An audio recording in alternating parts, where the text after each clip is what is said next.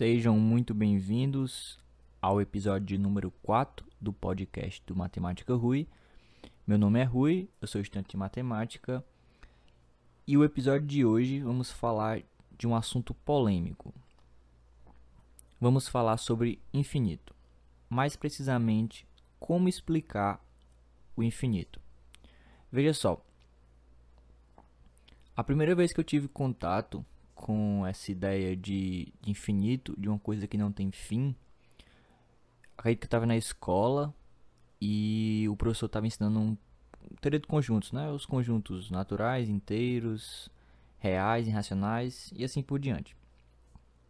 E ele fez uma afirmação que que mexeu um pouco com, com minha cabeça porque eu não tinha esse entendimento infinito. Ele disse, ele disse o seguinte: ele disse: Imagina que tu pega todos os números pares, olhando para os naturais, obviamente. Pega todos os números pares. A quantidade de números pares é a mesma quantidade de números naturais. Bem, se você parar um pouco para pensar, isso não faz muito sentido. Pelo menos é, pensando rapidamente. Por quê? Bem, os números pares são subconjuntos dos números naturais, ou seja, estão dentro dos números naturais. E dentro dos, dentro dos naturais ainda tem os números que são ímpares, ou seja, era para ter mais naturais do que pares. Mas não. Essa foi a afirmação que ele me deu. E, e na época eu não, não me, me questionei para fazer a pergunta, né? Não me indaguei para fazer a pergunta. E ficou por, por isso mesmo. Quando eu comecei a estudar mais a fundo, essa afirmação veio num livro, na verdade veio num paper, né, num, num, num PDF, e com a demonstração ela fez muito sentido. A gente está acostumado a, aprender a contar coisas. Quando a gente estuda matemática pela primeira vez na escola, lá no, no primário, lá no Jardim da Infância, não sei como é que chama hoje, a gente estuda primeiro os números naturais. A professora lhe ensina a contar de 1 até 10. Ela até às vezes pula o zero, porque ensinar para uma criança de 3, 4 anos o sentido de zero, de não ter nada, é um pouco, é um pouco mais complicado. Então vem depois. Então, o primeiro contato que a gente tem com, a, com, a, com os números é no sentido de contagem, de fazer uma contagem entre coisas. Isso faz muito sentido do sentido histórico, olhando para a matemática no sentido histórico, porque quando a gente, quando se foi desenvolvido o sistema numérico decimal, obviamente houve houveram, né, outros sistemas antes dele, como o babilônio, como o romano, mas todos eles com uma simples finalidade. A gente aprende lá os números romanos, as representações, mas todos eles têm uma simples finalidade: contar coisas. E faz muito sentido, porque antigamente o importante era, sei lá, contar quantas cabras um fazendeiro tinha, quantas moedas alguma coisa custava. E essa ideia de, de um, um número concreto um número inteiro, né, um pedaço inteiro, é o primeiro contato da, da humanidade com, com matemática. Então faz sentido ser o primeiro contato na escola, né, de um indivíduo que está sendo introduzido àquele meio com a matemática. Então, o primeiro ponto é isso. Nós estamos é, fadados a começar a aprender os números partindo da motivação de uma contagem. A gente conta coisas. A partir do momento que a gente não consegue contar as coisas, é que criam-se paradoxos e criam-se dúvidas.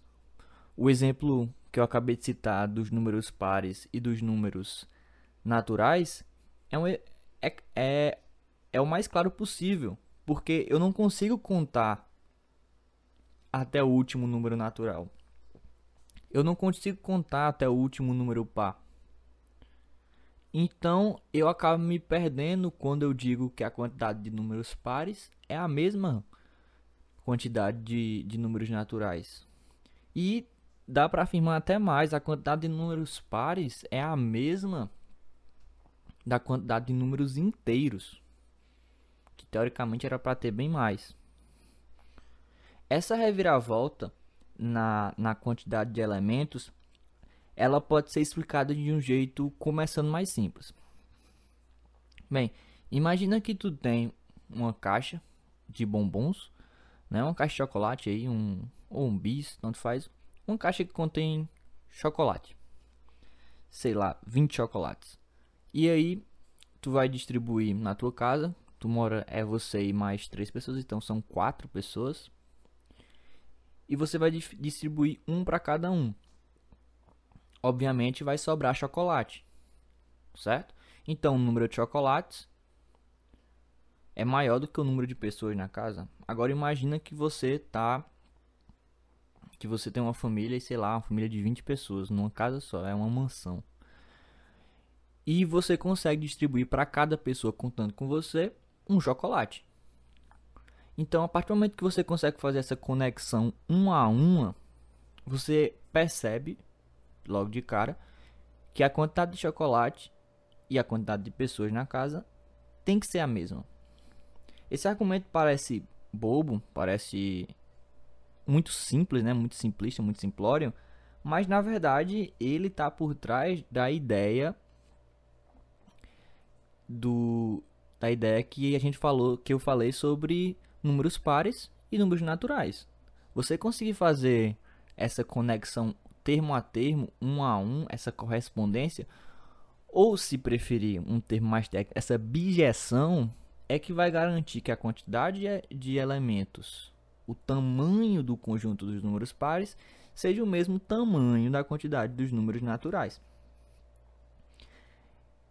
Essa teoria de, de quantidade, de conjunto, de infinito, ela surgiu no século XIX. Quem construiu ela bem direitinho foi um cara chamado Cantor, acho que Greg, Gregory Cantor, um alemão lá do século XIX. E ele desenvolveu muito a teoria moderna que a gente, pelo menos quem está estudando um pouco mais de teoria dos conjuntos, a teoria moderna da teoria dos conjuntos foi desenvolvida muito por ele. Ele que, vamos dizer assim, fundou essa ideia. E principalmente quando você fala de infinitos, quando você fala de infinito na matemática, acredite, Cantor está por trás.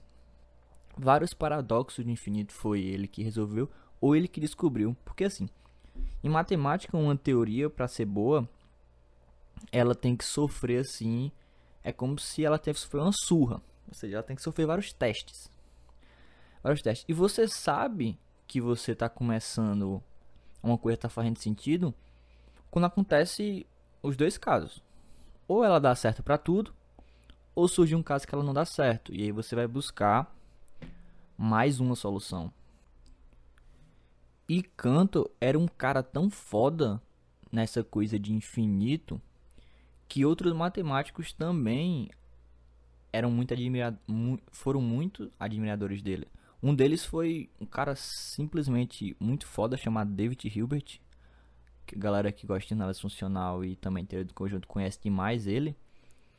Que disse que, em palavras dele, né, ninguém vai nos livrar do paraíso que Cantor criou. Ou seja, essa, essa nova teoria dos conjuntos que ele fundou em matemática é uma coisa assim fora do comum. E qual é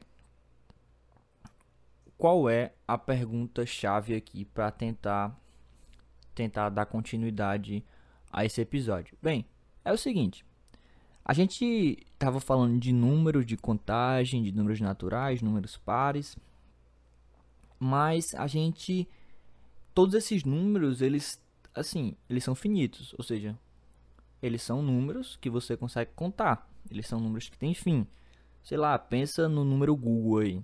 O número que é 10 elevado a 100. Ou se você preferir 10 elevado a Google, que é 10 elevado a 10, que é elevado a 100. Que é um número. Pra você ter uma ideia de como esse número é grande, se a gente a estimativa que se tem hoje da, da quantidade de estrelas no, do universo todinho é da ordem de 10 elevado a 25. Ou seja, o Google ele é esse número, a quantidade de estrelas do universo elevado a 4. Ou seja, é um número bem grande, bem bem grande. Bem bem bem bem grande. E mesmo assim, ele é um número finito. Ele é um número finito. Então, lá vai a pergunta: será que existem números que são de fato infinitos? Que são de fato números infinitos? Eu vou responder essa pergunta mais pra frente, mas pense um pouco: será que eles existem? E se existe, será que eles fazem sentido? Como é que a gente faz soma com eles? produto com eles, potenciação com eles. Deve ser uma coisa bem maluca, se eles existirem. Ou talvez eles não existam e o símbolo infinito que a gente aprende em cálculo seja o único infinito que existe. Continuando falando um pouco de canto, tem, tem uma coisa muito interessante sobre, sobre os números, que é o seguinte. Vamos fazer um exercício mental aqui. Como que é só um áudio, vamos fazer um exercício mental. Voltando para para o fato dos números naturais e dos números pares ter a, ter a mesma, agora eu vou usar o termo cardinalidade, ou seja, ser do mesmo tamanho, como é que você mostraria isso? Mais uma vez, você tem que mostrar uma ligação um a um entre cada termo. Então, sei lá, pega o 1 do, do número dos números naturais e leva no 2 dos números pares pega o 2 dos números pares e leva no 4. Pega o 2 dos números naturais e leva no 4 dos números pares. Pega o 3 dos números naturais e leva no 6 dos números pares. E vai fazendo isso. Você vai construir dessa forma. Você está pegando uma função f de n igual a 2n, né? Você vai construir dessa forma uma função bijetiva. Ou seja, está construindo uma relação 1 a 1, uma correspondência 1 a 1 entre os naturais e os e o conjunto dos números pares. E pronto, está provado. Você acabou de mostrar que os números pares têm a mesma cardinalidade, ou o mesmo tamanho, ou o mesmo número de elementos dos números naturais. Uma coisa que a priori na nossa cabeça parece que não. Parece que, obviamente, os números naturais têm, têm o mesmo tamanho.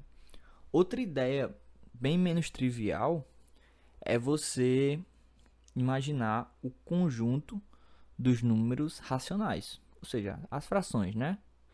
Quando a gente aprende lá o, o conjunto da forma P e Q, tal que P e Q são inteiros e Q é diferente de zero, como a gente aprendeu lá no fundamental. Se você pegar o conjunto dos números racionais, eu afirmo para você que a quantidade dele é a mesma quantidade dos números naturais.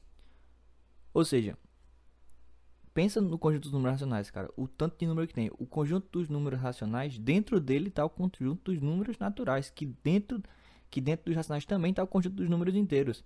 Mas ainda assim, o tamanho dele tem o mesmo tamanho dos números naturais. Parece uma coisa surreal, mas é verdade. E Cantor mostrou isso. Um exercício de matriz, um exercício de matriz bem interessante, Cantor mostrou isso. Não vou é, explorar a demonstração desse porque não é tão fácil de, de ir falando sem uma visualização e eu iria acabar me perdendo. É, mas o conjunto dos números racionais tem a mesma cardinalidade do conjunto dos números naturais.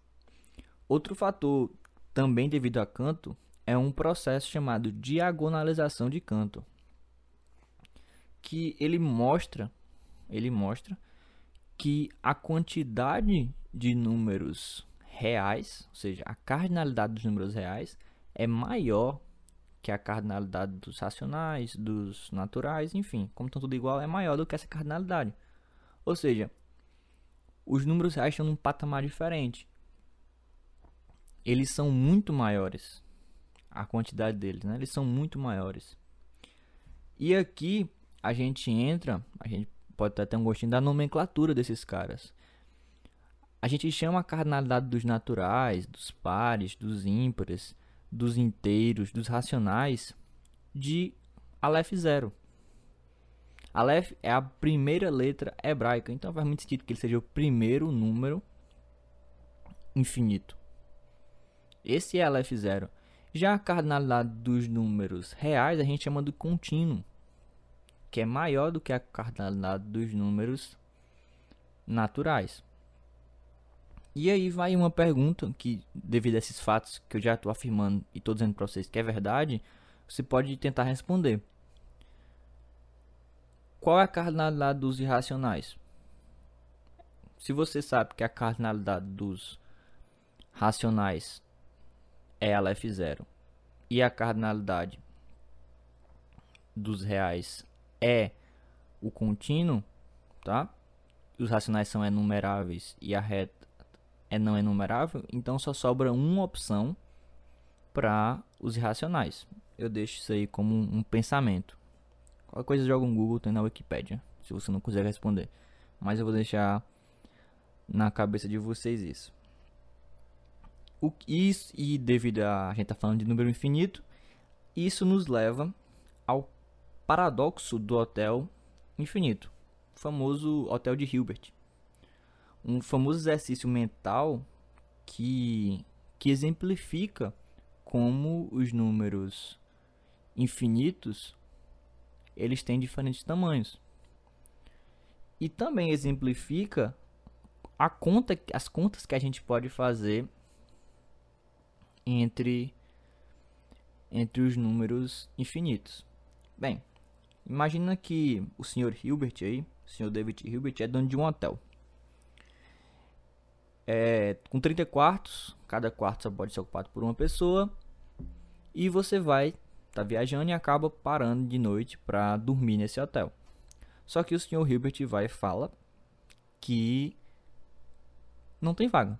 Os 30 locais aí estão ocupados e não tem vaga. O que, é que você vai fazer? Você vai embora, faz outra viagem e acaba chegando no mesmo hotel, só que agora ele está um pouco maior. Você vê de fora ele está um pouco maior. E aí chega pro senhor Hilbert lá e fala que veio se hospedar e pergunta se tem vaga ele disse que todos os lugares estão ocupados.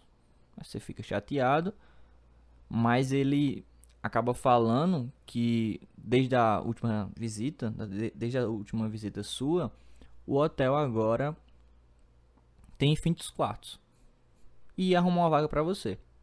E você se pergunta como ele iria arrumar uma vaga se todos os lugares estão ocupados. Ele diz que é muito simples ele vai pedir para a primeira pessoa do primeiro quarto, né? Primeiro quarto, a pessoa do primeiro quarto, passar para o segundo quarto. E a pessoa do segundo quarto passar para o terceiro quarto.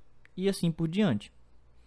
Com o moto é infinito, o 1 vai para o 2, o 2 vai para o 3, o 4 vai para o 5, o 5 vai para o 6 e assim por diante. Sobrando lá uma vaga, um quarto para você. Essa conta de, de, de número infinito seria representada da seguinte forma. Aleph 0 mais 1. No caso, Aleph 0 era a quantidade de quartos que tinha lá. Mais 1, porque chegou você. Isso ainda dá Aleph 0. Porque você distribuiu esses números aí nos naturais. Você fez uma correspondência e mesmo assim ainda estava dando Aleph 0. Então Aleph 1 mais 0, Aleph 1, Aleph, Aleph 0 mais 1 ainda dá Aleph 0. E aí você resolve fazer uma pegadinha com o Sr. Hilbert. Você resolve pegar essa ideia de infinito e jogar na cara dele. Mostrar para ele quem é que manda. Mostrar que você é melhor do que Hilbert. E você reúne todos os seus amigos. Você é um cara bem popular, você é influência, digital influência você e leva todos os seus amigos que tem uma quantidade. Você, você é tão popular que você tem uma quantidade Aleph zero de amigos. Sei lá. Imagina que seja possível. Você vai levar todos os seus amigos Aleph zero para esse hotel. E aí, você, a partir disso, você acha que pegou o Sr. Hilbert. E ele disse: Não, todos os lugares estão ocupados mas nós temos vagas para todos vocês. Como? Bem, ele vai fazer o seguinte: ele vai pedir para o cara que está no primeiro quarto ir pro segundo quarto. O cara que está no segundo quarto vai pro quarto de número 4. O cara que está no quarto número 4 vai pro quarto que está de número 8. O cara que está no quarto número 5 vai pro quarto que está de número 10 e assim por diante. Ou seja, ele vai mandar todos os caras do quarto N para o que estão em 2N, para os quartos pares. E assim você vai conseguir nos quartos ímpares lugar para você conseguir dormir. Tá certo? E obviamente esses lugares de, números ímpares têm cardinalidade LF0, então todos os amigos estão bem instalados. Cada um vai ficar no 1, depois no 3, depois no 5 e assim por diante. Você vai conseguir instalar eles direitinho. E aí mostra mais uma coisa. Você tinha LF0 pessoas nesse nesse hotel, chegou mais LF0 pessoas e mesmo assim você conseguiu distribuir elas direitinho em LF0 quarto, ou seja, LF0 mais LF0 dá LF0. Essa é a magia do, dos números cardinais. E essa brincadeira aí é conhecido como o paradoxo do hotel infinito, devido a Hilbert. Um exemplo bem simples, pelo menos a ideia do hotel é bem simples, mas com as consequências espetaculares que você que você pode dar a ela. Continuando falando sobre a diagonalização de canto, eu acho que ela é um importante, na verdade ela é uma bonita forma de você mostrar como os números como os números reais são grandes.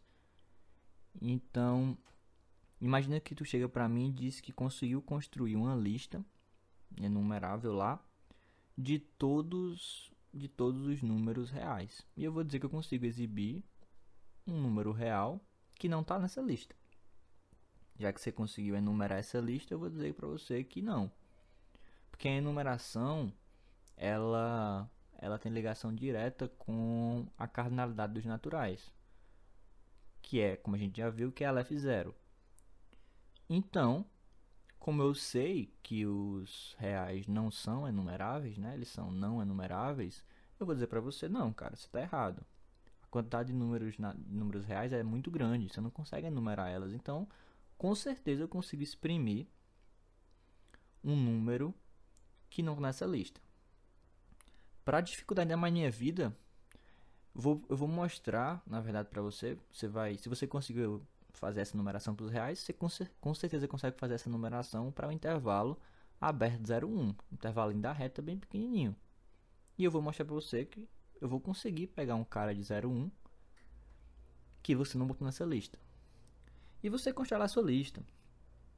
O, o primeiro termo lá você chama de 0, sei lá, qualquer número que você quiser botar. Vamos supor aqui que você chamou cada númerozinho, como está no intervalo 0, 1 aberto, é um número da forma 0, alguma coisa. 0,1, 2, 3, 4, etc.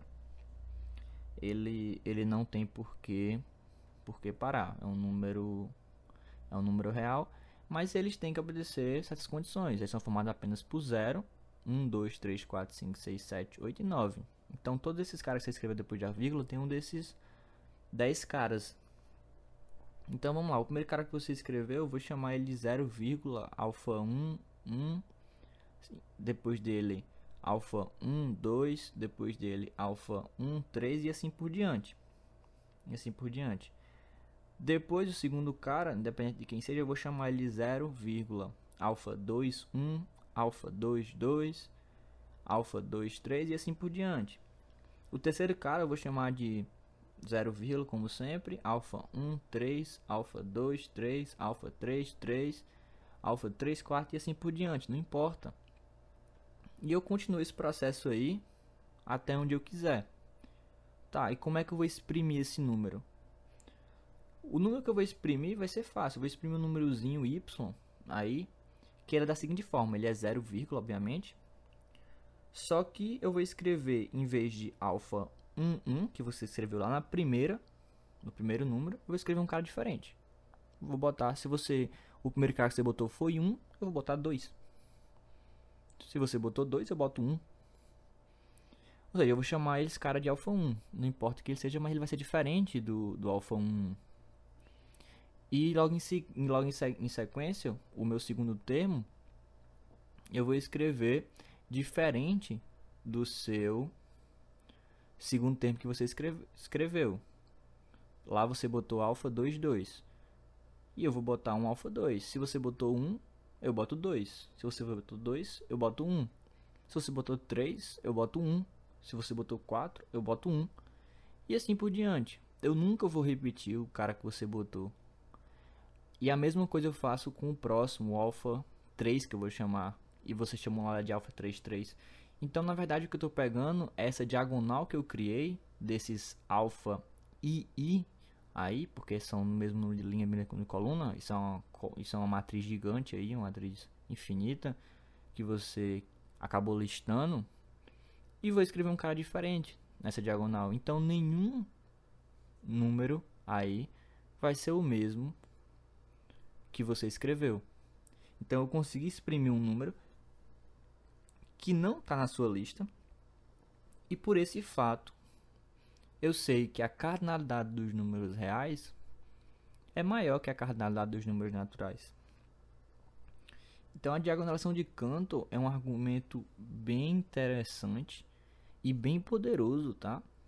Porque depois que está pronto, você vê, era só isso. Mas tem o pensamento por trás de criar essa listagem e pegar essa diagonal diferente é o que fez canto é o que faz na verdade canto ser canto e outros serem apenas os outros mudando um pouco o panorama da coisa Vamos para dar uma visão mais física, vamos para o lado físico das coisas. Então, quando físicos calculam certas coisas como massa, velocidade, tempo, energia, e eles se deparam com a resposta de infinito, quer dizer que é o universo dizendo a eles que tem muita coisa errada. Para aí recomeça. Isso aconteceu diversas vezes, acontece diversas vezes nas teorias da física. O infinito serve como um freio. É um freio ABS mostrando para você dar uma parada naquela situação, desviar desse erro, mas continuar em frente. E não acontece à toa, veja bem. Se a distância para percorrer dado espaço for infinito, então tem alguma coisa errada. O tempo gasto ser infinito não faz o menor sentido físico. Da mesma forma, a velocidade ser infinita, ou seja, antes de Einstein não se tinha essa ideia da concepção da velocidade da luz, que é o limite, né? A maior velocidade que um que, que percorre o universo, que existe no universo, a velocidade da luz. Não existia esse limite, então poderia seria muito cabível pensar em velocidade infinita. Mas velocidade infinita foge ao bom senso porque seria quase como teletransporte, sei lá. Porque não existiria distância. Se a velocidade é infinita, não existe distância. Então esses limites na física servem para exatamente para mostrar para a gente como o, o infinito ele perde o sentido quando a gente está tá olhando para o lado da natureza.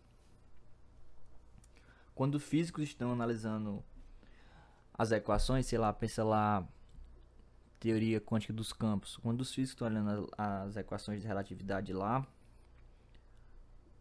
as coisas ficam muito bagunçadas, porque você está olhando coisas que foram descritas para distâncias interestelares em uma distância microscópica ou menor do que isso, uma, uma distância quântica a energia lá presente nessa distância também é muito grande.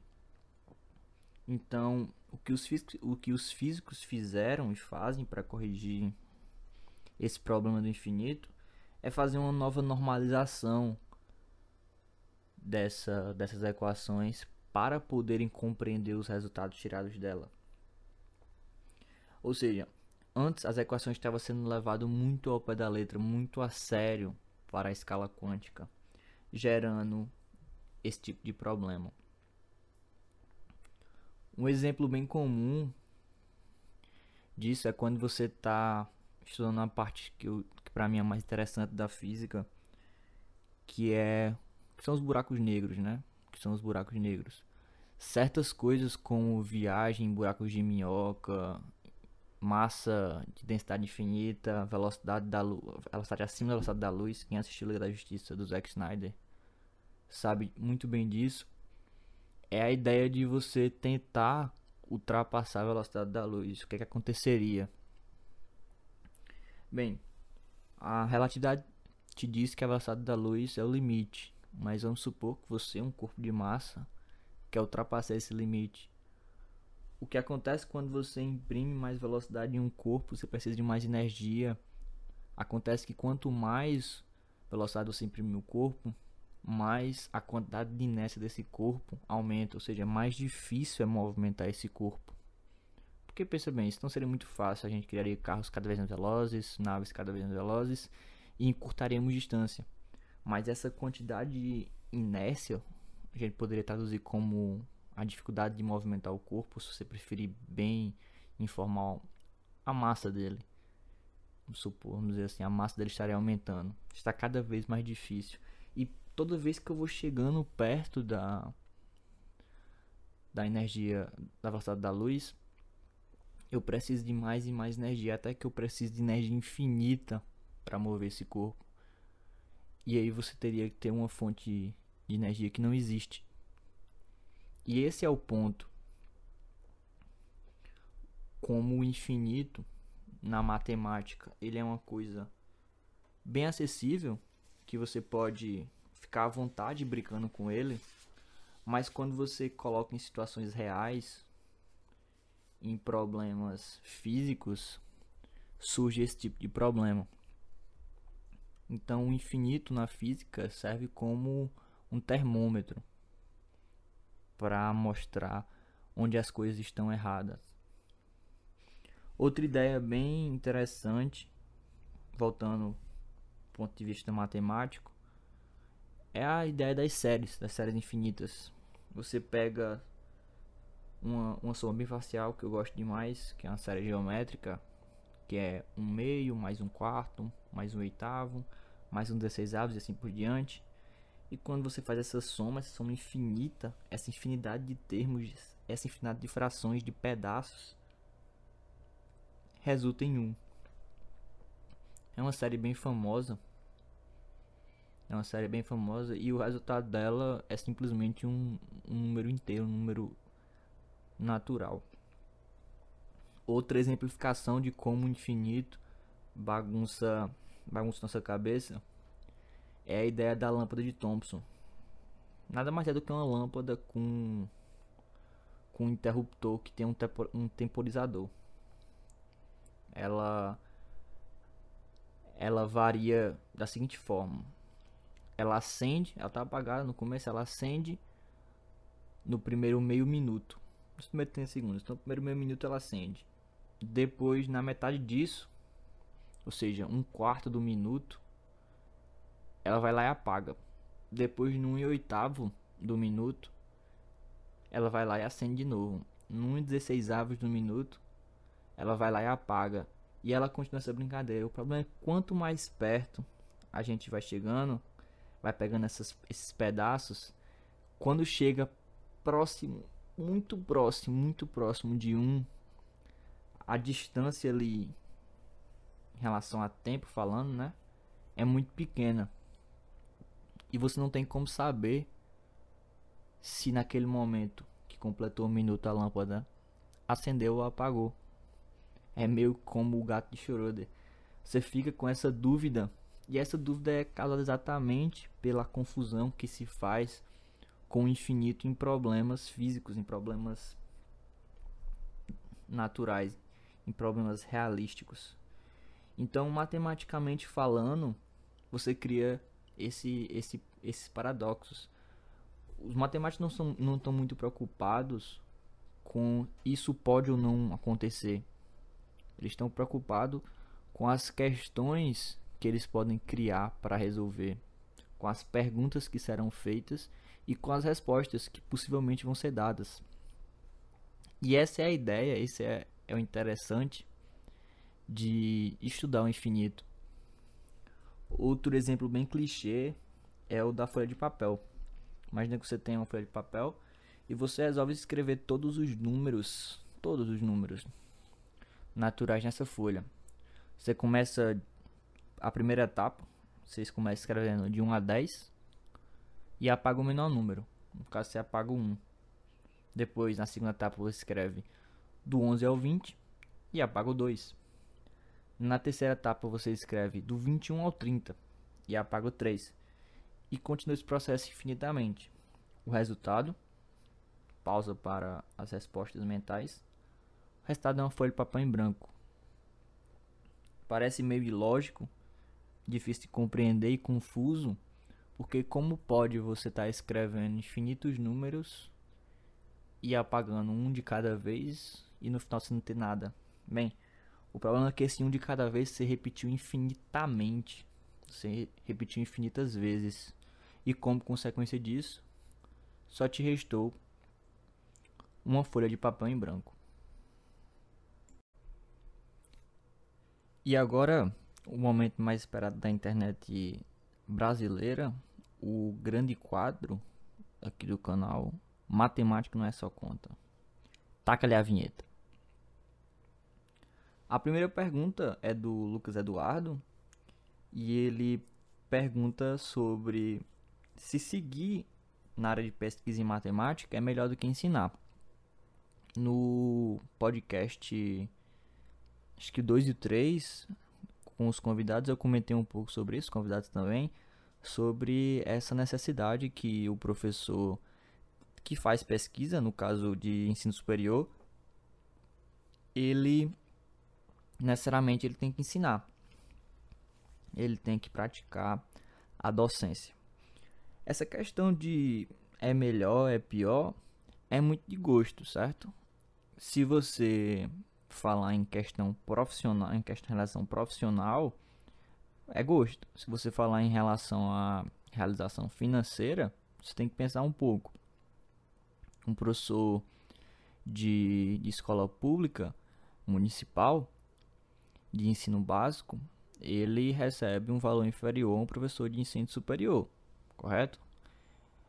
Juntando até as gratificações também, ele recebe um valor inferior. Mas não existe só o ensino básico de concurso para você seguir. Muitos professores hoje em dia, eles, falando em relação ao ensino básico, eles, em vez de serem apenas concursados da, da rede municipal, eles seguem em outros ramos eles dão consultoria, eles fazem, montam seus próprios cursos, alguns até abrem escolas, ou seja, empresas.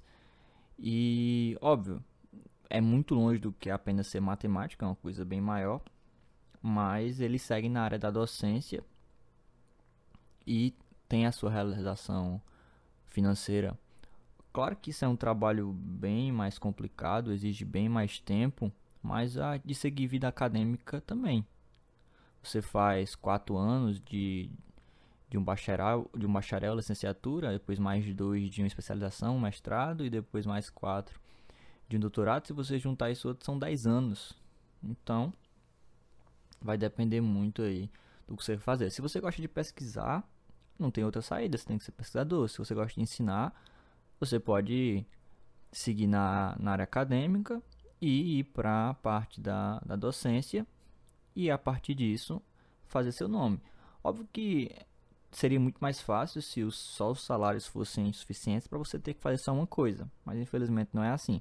Então você tem que pensar em relação à sua satisfação e ao seu bem-estar econômico, o que é que lhe agrada mais. Pelo menos é, é minha, minha opinião. Se eu tivesse que escolher hoje, eu não teria uma, uma escolha definida. Eu gosto muito das duas coisas. É, me sinto realizado fazendo as duas coisas. Então, eu escolheria as duas coisas. Mas isso é um pensamento de agora. Talvez mude, talvez não. O Emanuel 007 ele pede, na verdade, é um pedido para fazer um pequeno vídeo explicando o problema dos camelos. Aqui vale uma pequena ressalva para quem não sabe. O problema dos 35 camelos é um problema de um livro bem famoso chamado O Homem que Calculava, um livro bem interessante que explica através de problemas, é uma história, é um conto narrado, através de histórias, um, alguns problemas bem interessantes em matemática. E esse problema é em particular bem interessante porque ensina através de uma divisão de uma herança como você divide partes do, de, da, da herança, no caso os 35 camelos, porque o problema consiste em dividir 35 camelos em partes para três irmãos, só que não são iguais, tem uma, uns pesos. Você tem que dividir um, acho que é um, um meio para o irmão, o irmão mais velho, um, um terço para o irmão do meio e um nono para o irmão mais novo. E obviamente 35 não é, divi não é divisor de, de nenhum desses caras aí, então vai ficar números quebrados e os camelos são partes inteiras. Infelizmente, eles queriam os camelos vivos e não dá para dividir o camelo dessa de jeito que eles queriam. Então, o homem calculava sugere a resolução desse problema acrescentando mais um camelo. E depois feita a divisão, o, o camelo ele possuía, né, feita essa divisão, ele recolhe os camelos e cada um é beneficiado de um jeito de um jeito a fazer sentido a conta. Acredito que sim, vale vale umas ressalvas para um vídeo. É uma, são contas bem interessantes e explicar o porquê de da conta dar certo. O Matheus Cardoso ele pede indicação, então mais um pedido aqui, de filmes que contenham que falem sobre matemática. Bem, Matheus, é, vou dar minha opinião própria, porque são os filmes que eu conheço. Então, eu gosto muito de Gênio Indomável, que é o Good Will Hunt, acho que é Good Will Hunting, é o título em inglês. E é um estilo, é um estilo de filme muito bom sobre um, um cara que simplesmente ele é um prodígio e conta a vida dele. Ele é de uma situação bem humilde, vive em Boston, Estados Unidos, e sobre um professor de matemática que se interessa nele após é após assistir um, um ele resolveu um problema. Ele trabalha no MIT então surge um problema lá que só ele consegue resolver. O problema é aberto para todos os públicos ele é faxineiro do MIT e ele acaba resolvendo o que desperta interesse do professor e a história segue. É um filme bem interessante ganhou tem um ganhadores de Oscar acho que é acho que tem melhor ator coadjuvante e o melhor roteiro original adaptado um filme muito interessante. Também tem Quebrando a Banca, um filme que eu gosto muito. Um filme fala de apostas e usa matemática básica para contar cartas em Las Vegas jogando blackjack. É um filme bem interessante. Tem, deixa eu pensar em mais algum. Tem X mais Y, né? Ou uma, jo uma, uma jovem mente brilhante também, que é outro filme muito bom que conta a saga de, de um menino que é autista que tem problema de socialização e que vai para a Olimpíada Internacional de Matemática e conta essa jornada dele na Olimpíada. Também tem outro filme mais famoso, esse mais, mais velho, que é Uma Mente Brilhante, parecido com o que eu acabei de citar, mas dessa vez é acho que o cara sofre, o cara é esquizofrênico e é muito bom em matemática, conta a vida dele em como ele lida com essas coisas e ele ganhando, acho que é a medalha Field, se eu não me engano, no, no final, no final não é não é spoiler porque é baseado em fatos reais. E eu acho que na minha cabeça só veio esses. Se eu lembrar mais de algum enquanto tiver respondendo as perguntas, eu eu digo. O Ortenilton Filho mandou como escolher uma área para pesquisa.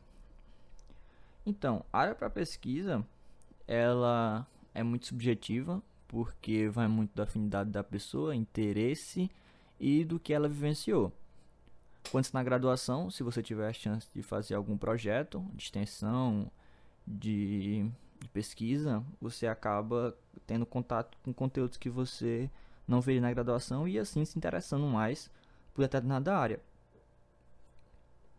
Eu aconselho a não se aprender a isso, sempre procure novas áreas para você ver se realmente é aquilo que você gosta, que muitas vezes você só gostou daquilo porque só teve contato com aquilo e foi por causa do seu orientador.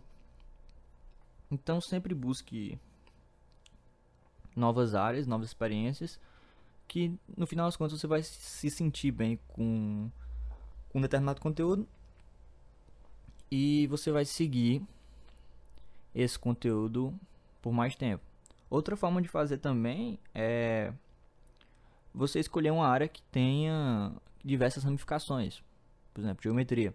Geometria você tem que ser muito bom em topologia, tem que ser muito bom em análise, tem que ser muito bom em álgebra. Então você acaba desmistificando várias áreas e com isso você é, vai em busca de, de vários de várias áreas diferentes. Então você experimenta várias coisas e acaba se sentindo confortável.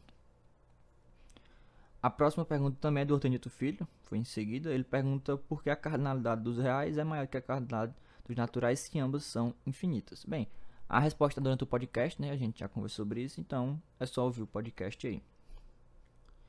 Aqui vem do Marcelo Vieira, 03, e ele pergunta se tem algum super-herói que eu conheça que seja professor de matemática nos quadrinhos.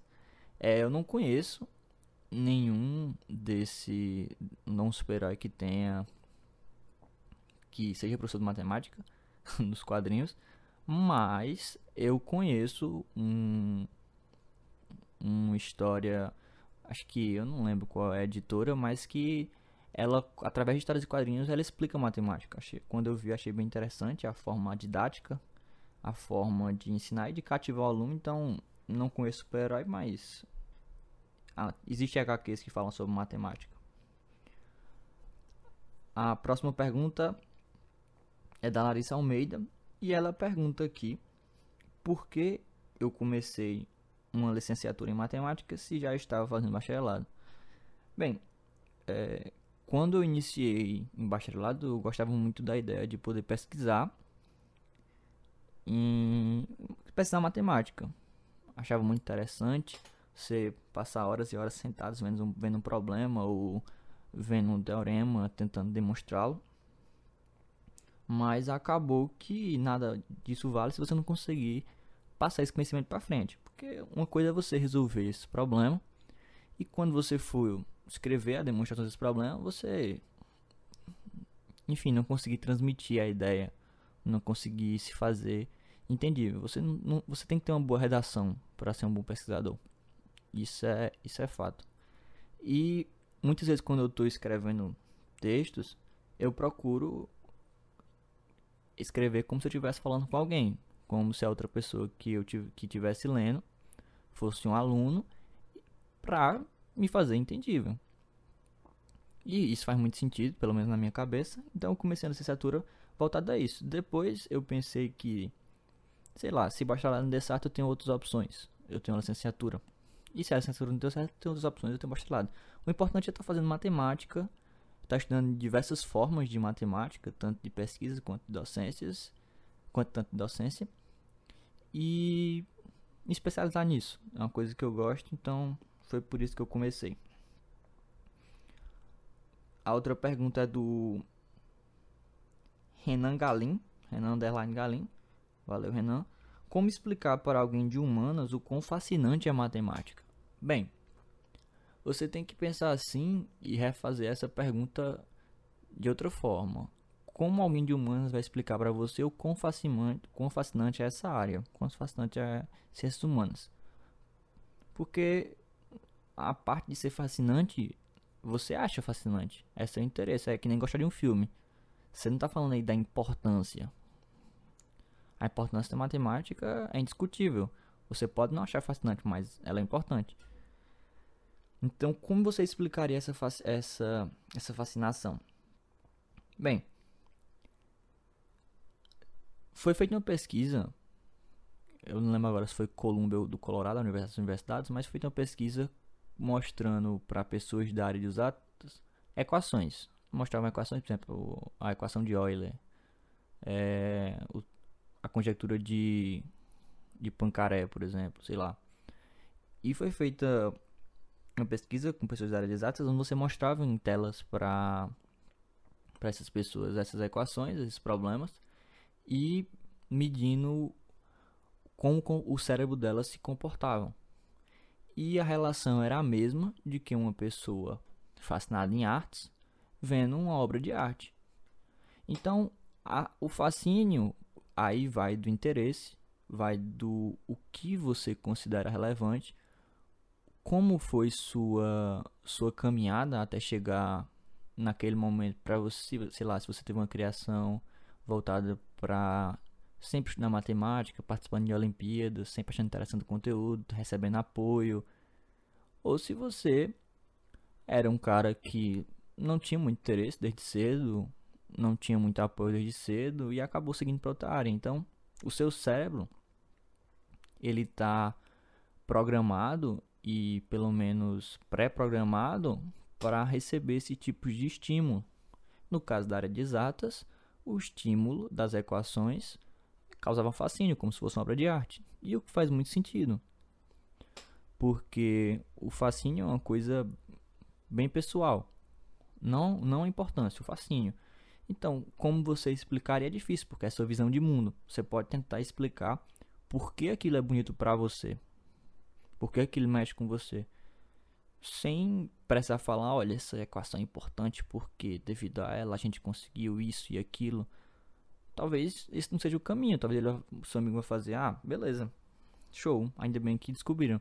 Mas se você explicar sua visão de mundo, ó, essa equação eu descobri quando eu tinha 12 anos e eu me interessei por ela porque o professor falou que a demonstração dela era impossível e aí 100 anos depois um cara conseguiu resolver bem de, de condições biomídias ele mal saber matemática sei lá mostrar um filme para ele ó lembrei mais de um Ramanujan um homem que chegou enxergou o infinito também uma recomendação mostrar um filme para ele e é dessa forma que você tenta fazer outras pessoas que não são da área apreciar a sua área. E a, a, a volta é verdadeira também. As pessoas podem fazer isso com você.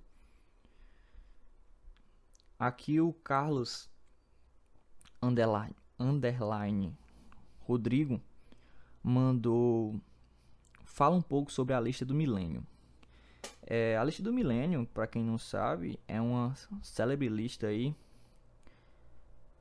que ela é quase uma cópia, tá, da, da lista de Hilbert do século, acho que 19 ou 20, eu não, não tenho cabeça, mas é uma lista proposta com, com sete problemas de matemática que a resolução de, de um deles, a resolução de cada um, vale um milhão de dólares. Então, se você está precisando de dinheiro aí, se resolver, uns se resolver um desses problemas, acho que é o Instituto Clay de Matemática, o responsável, oferece um milhão de dólares se você conseguir resolver. São sete problemas.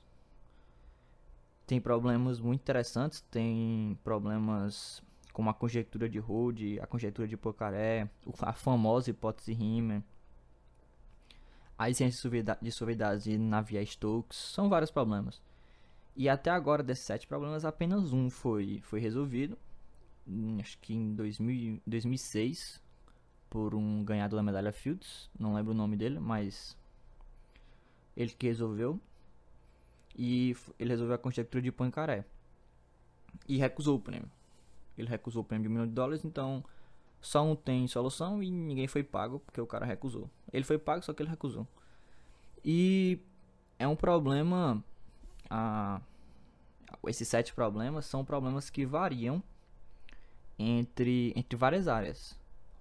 As, acho que aqui tem desses problemas que são três de álgebra, não só álgebra, tá? Sempre mistura geometria, topologia, mas são problemas de álgebra. A conjectura de Poincaré é sobre variedade, grupo fundamental, e é um problema bem interessante que ele resolveu. Os outros tem é, de teoria da computação, tem de a hipótese de Riemann que é teoria dos números, né, sobre os números primos. Tem vários teoremas, tem vários, tem vários aí em aberto que são de várias áreas. Então, se você tiver interesse em ficar rico, é um, é um bom jeito de, de conseguir isso. Principalmente se você resolver os outros seis, são 6 milhões de dólares, com a cotação do dólar hoje está mais de 5 reais, então aí já são 30 milhões de reais. E se você souber um bom fundo de investimento aí, você vive durante o resto da sua vida aí sem, sem se preocupar. Sem se preocupar. E é isso, galera. Eu espero que vocês tenham gostado. Vou ficando aqui por aqui. Eu peço que vocês deem like nesse vídeo, se vocês estiverem no YouTube, e sigam o perfil do Spotify, porque me ajuda a, a seguir produzindo esse tipo de conteúdo. Eu, particularmente, gosto muito de, de gravar isso aqui para vocês, porque eu sempre tenho que pesquisar, ler coisas novas, as perguntas são sempre interessantes. E é isso, pessoal. Espero que tenham gostado e valeu!